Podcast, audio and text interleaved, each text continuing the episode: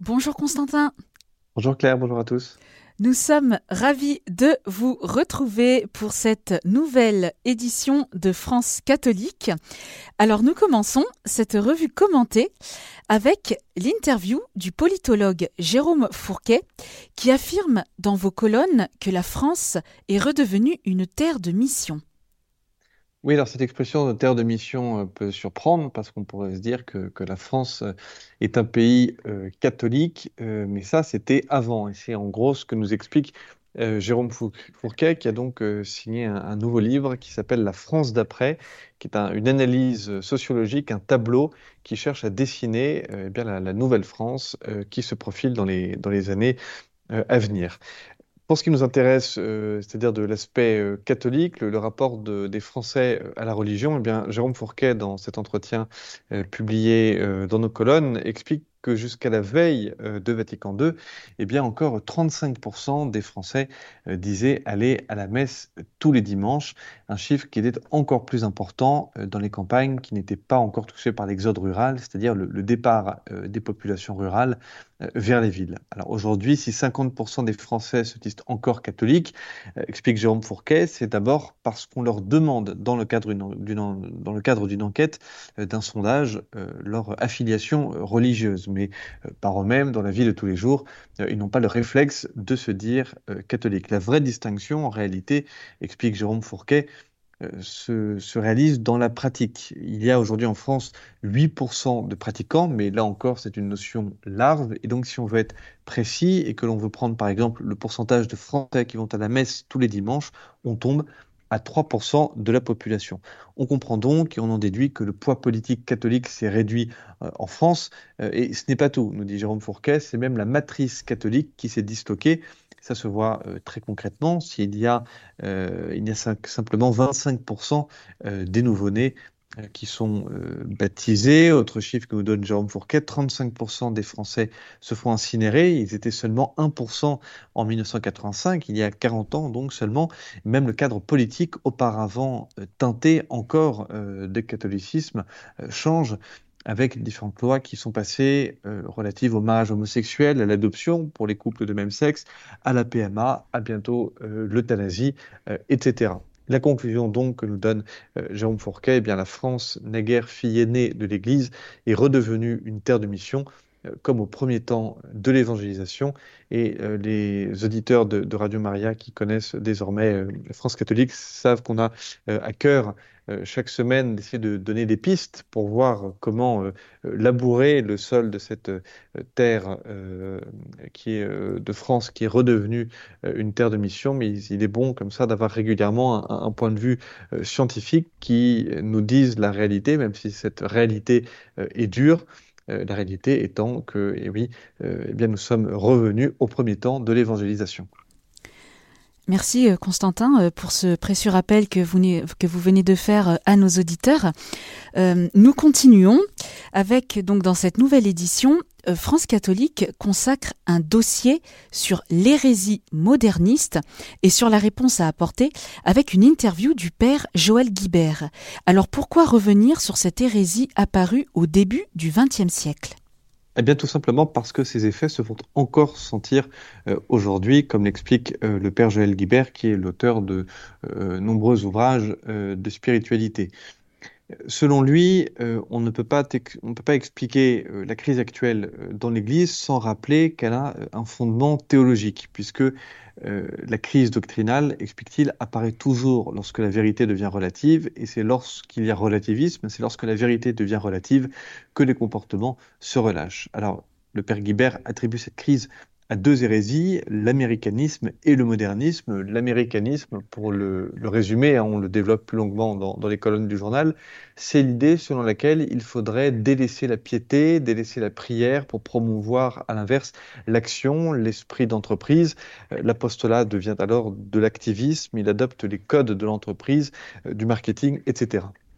L'autre hérésie, donc, qui nous intéresse particulièrement, c'est le modernisme. On, cite euh, dans les du journal le mot du pape Pidis, qui avait parlé du modernisme comme le carrefour des hérésies. C'est une hérésie qui est d'ailleurs euh, condamnée euh, en 1907 avec la célèbre encyclique euh, Pascendi Dominici Gregis. Alors, le modernisme apparaît euh, globalement voilà, à la fin du 19e siècle, notamment avec euh, la vie de Jésus, qui était écrite par l'écrivain français Ernest Renan, qui fit scandale à l'époque, puisqu'il prétendait présenter Jésus comme un simple personnage historique, et Renan disait alors dans sa préface qu'il fallait adapter la religion catholique aux besoins du temps présent. La Bible et la foi de l'Église doivent donc, dans cette perspective moderniste, se placer en dehors de tout surnaturel et rester totalement dans le rationalisme euh, et le scientisme pour euh, être résumé par deux aspects, euh, résume le, père Guibert, euh, le modernisme, c'est d'un côté l'agnosticisme et de l'autre côté l'immanence vitale. Alors, les deux termes peuvent paraître un peu compliqués, mais en vérité, ils ne sont pas si durs à comprendre. Ce qu'on appelle l'agnosticisme, qu'explique Pidis dans, son encyclique, c'est l'idée selon laquelle euh, la raison humaine serait incapable de connaître la nature profonde des choses et ainsi donc cette intelligence humaine serait incapable de dire la vérité de l'être de Dieu. Et donc les formules dogmatiques seraient simplement euh, symboliques. L'autre notion, c'est celle d'immanence vitale, et là, cette notion euh, prétend que la foi ne serait pas une révélation surnaturelle, ne serait pas un don de Dieu, mais serait simplement le fruit du subconscient de l'homme, dans les dogmes, là encore, euh, eh bien, les dogmes peuvent évoluer au gré des changements de la personne et de la société, et l'on comprend que rapidement, eh bien, il s'agit euh, de euh, concocter sa religion à sa sauce. Alors, le père Guibert nous parle bien également des conséquences modernes dans ce qu'il appelle le néo-modernisme, qui est la, la survalorisation de la conscience collective du peuple et ce que pensent les gens prime désormais sur la révélation et devient le nouveau magistère. Or, nous rappelle le Père Guibert, s'il est vrai que l'Esprit Saint parle euh, à travers l'expression de la foi des fidèles, c'est en tant que cette foi s'adosse à l'enseignement bimillénaire de l'Église. Alors, quelle réponse apporter face au soubresaut de cette crise? Oui, parce que quand on dit, euh, voilà, ça, ça peut paraître euh, énorme, on peut avoir l'impression de, se battre face à, une hydre, euh, mais le père Guibert cite plusieurs pistes pour répondre au, soubresaut du néomodernisme, et notamment celui de retrouver les racines de notre foi, retrouver le sens de l'adoration, retrouver le sens du sacré, retrouver le sens de l'angoisse du salut des armes. En écho à l'interview du père Joël Guibert, le père Jean-François Thomas que les lecteurs de France catholique euh, connaissent bien, puisqu'il est une, plume régulière euh, du journal. Eh bien, euh, le père Jean-François Thomas, dans un article, expose comment, à l'époque, le modernisme avait été combattu. Il avait expliqué que les religieux contemplatifs avaient été le fer de lance spirituel de la lutte contre le modernisme, précisément parce qu'ils croyaient que la foi affirme bien une vérité absolue qui n'est pas changeante selon euh, les époques.